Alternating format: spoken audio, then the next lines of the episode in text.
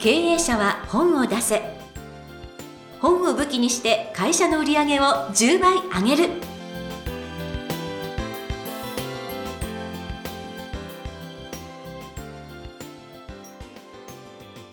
明けましておめでとうございます。坂田陽子です。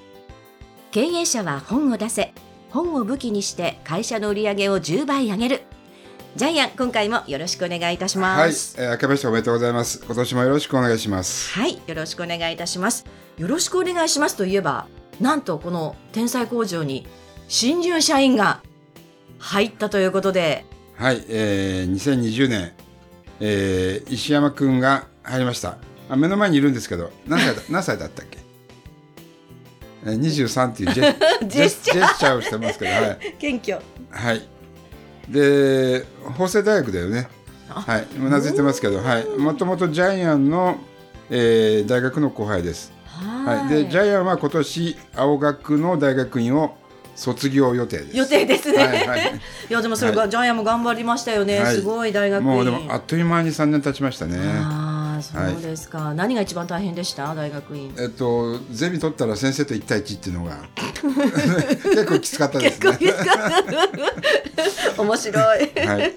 はいということで、えー、経営者を本を出せ、えー、今回もそして今年もですね、えー、楽しく続けていきたいと思いますよろしくお願いいたします、はい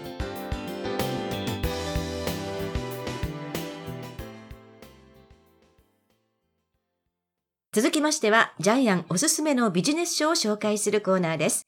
このコーナーでは、ジャイアンが出版プロデュースをした本も含めて、本を出したい経営者の皆さんに読んでもらいたいというビジネス書をご紹介しています。さあ、ジャイアン、今回の一冊何でしょうか？はい、えー、今日から人生が変わる社会人デビューの法則。えー、出版社は白夜書房です。著者は若林裕二さん。えー、この方はですね、高速道路のつなぎ目、ジョイント部分を作っているメーカーの社長なんですけども、うん、日本一の高速道路のジョイント、えー、つなぎ目を作ってる会社です。すごいニッチな世界。でも年商ですね、えー、自分の代で2億から6900万円に。6億9000万円ね。そうですね。2億から、はい、6億9000万円に育てた方ですね。はい、プロフィールを読んでもらっていいですか、はい、はい。若林裕二さんです。株式会社クリテック工業代表取締役。1970年山梨県甲府市生まれ。明治大学法学部に入学後、10年間司法試験に挑戦し失敗。その後31歳で社会人デビュー。人材派遣会社や出版社での営業などを経て、株式会社クリテック工業に入社。2007年代表取締役に就任。業界未経験の短所を常識にとらわれない発想力で長所に変え、社長就任後、年商2億の会社を6億9000万円の会社に育て上げました。はい。で、これは自分を変える本ですね。はい。なかなか変わりたいけど変われない。どう変えたらいいかわからない。えー、そういう方に向けて書かれた本です。今のプロフィールにあった通り、10年間、司法試験をずっとやってて、落ち続けてたんですよね。はい。で、そこで、やっぱりあれですね。就職したんですけども、そこから彼の社会人デビュー。うん、この本のタイトルになっている、えー、スタートしたんですけども。で、どうしたら自分が変わるかっていうのをですね、えー、著者の若林さんの体験談、視点で様々な方法が書かれています。洋子さん一番面白いと思った部分ってあれですよね。なぜ変われないかってことなんですよね。そうなんですよ。これすごいヒントだなと思ったのが、はい、やっぱその、人間変われない理由は羞恥心と恐怖心だ。今までこんなに自分頑張ってきたのにそれを捨てる恥ずかしさとか、なんかそういうものがあったりとか、やっぱ新しいことを始めるのって、ええ、やっぱりその未知の世界なので恐怖心、ああ、あるなーなんて思って、いや、ここ、こういうちゃんと単語できちんとこう出してくるって、ああ、この方の経験深かったんだろうなと思いました。え、さらに、それを乗り越えるためにはどうしたらいいかということも、書いてあって、自分のためには乗り越えられないけど、人のためだと思うと乗り越えられるって書いてあって、いや、これ面白い視点だなと思いました。えっと、一番最初の章で変われない理由の一つとして、過保護な親と、えー、世の中に出ている大量の情報が変われない人を作ってる。これまさに私もそう思うんですけども、結局、今の情報に振り回されて、自分で自分を変えられない人っていっぱいいますよね。はい。えーだから自分が、自分自身が変えられない理由作ってるっていうふうにこの本では言ってるんですけどうも、ん。ジャイアンもまさにそうだと思いますね。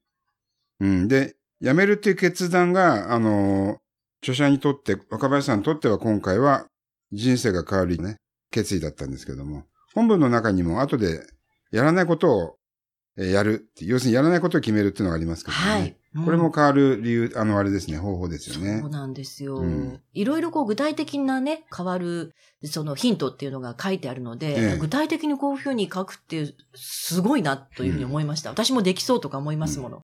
で、ジャイが面白かったのは、モチベーションとテンションの違いで、上司が部下の野球を上げるぞって言うんですけど、これはモチベーションを上げるんではなくて、ただテンションを上げるだけなんで、モチベーションは上がらないと。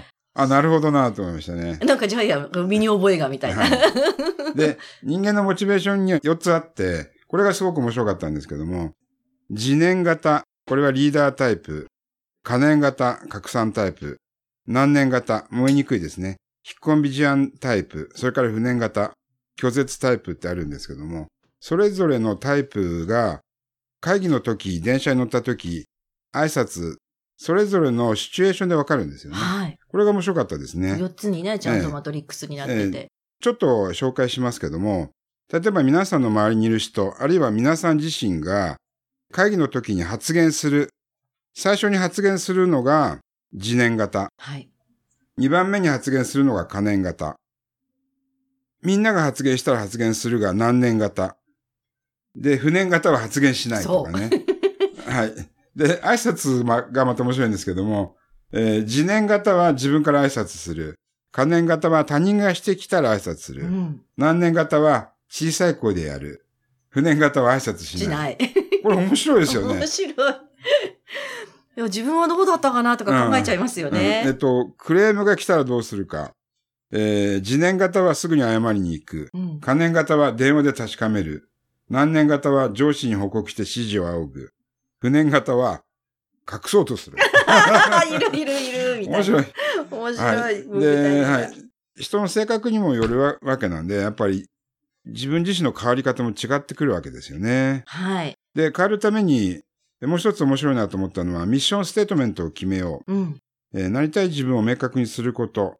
えーその自分自身の価値を明文化したものがミッションステートメントなんですけども、これは企業の経営理念、えーと同じですね。うん例えばアマゾンは地球上で最もお客様を大切にする企業。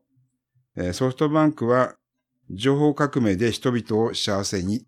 えーこういう自分自身の、えーミッションステートメントをそれぞれのなりたいえー分野で書き出すんですよね。はい。これは、洋子さんが一番面白かったって言った部分ですよね。そうなんですよね。ええやっぱりそのなりたい自分を、やっぱその時の気持ちを、やっぱり想像してみるっていうことが、やっぱり、あのズキュンときたなと思って、えぱりそのスポーツ選手なんかも、やっぱりその自分の優勝インタビューの時をちゃんと思い浮かべて、えええ誰に感謝する？で、こういう努力をしてきた。で、聴衆にも親にもコーチにも、お皆さんに感謝するっていうような気持ちを持つとですね、ええその人たちのために頑張れるっていう、うんやっぱりこういうミッションステートメントに対する、そう自分の感情、おーなるほどなとズキュンときました。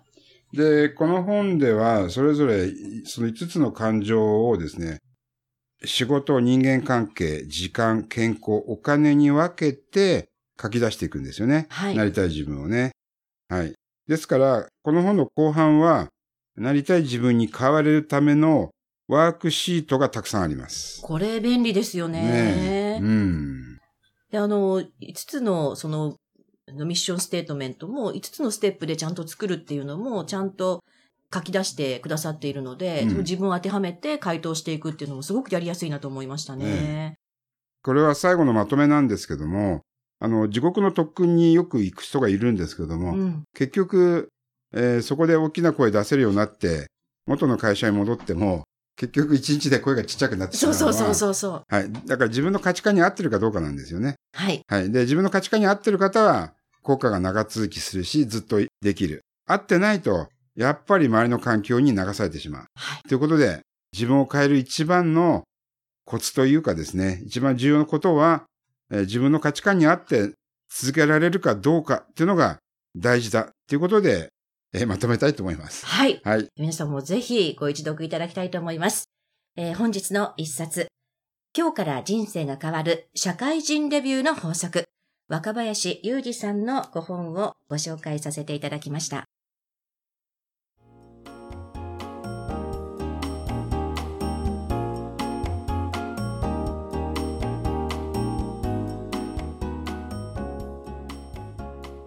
続きましては、ブックウェポンのコーナーです。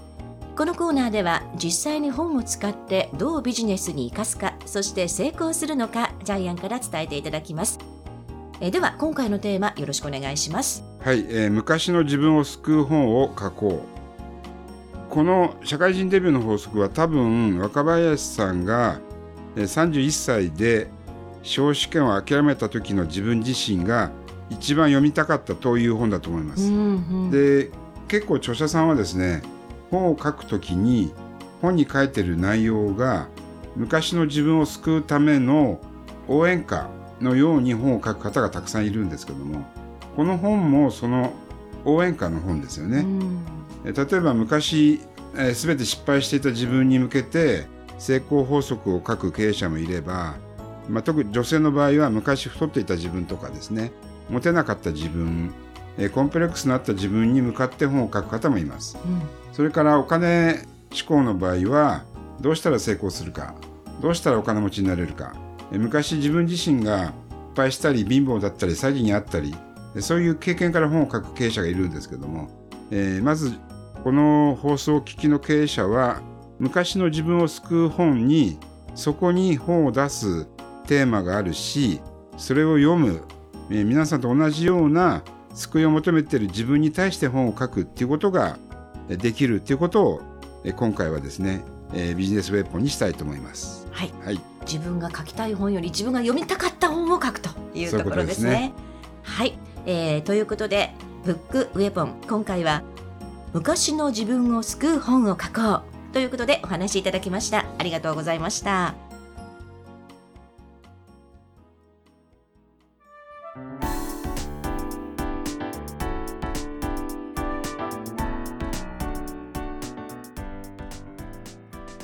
第29回。経営者は本を出せ。いかがだったでしょうか。この番組ではジャイアンへの質問もお待ちしています。本を出して売り上げを上げたい方は天才工場のホームページをぜひチェックしてみてください。またこの番組で質問を採用された方には抽選でジャイアンのサイン入りの本をプレゼントいたします。それではジャイアン今週もどうもありがとうございました。はい、ぜひ皆さんもですね自分自身を救う本を書いてください。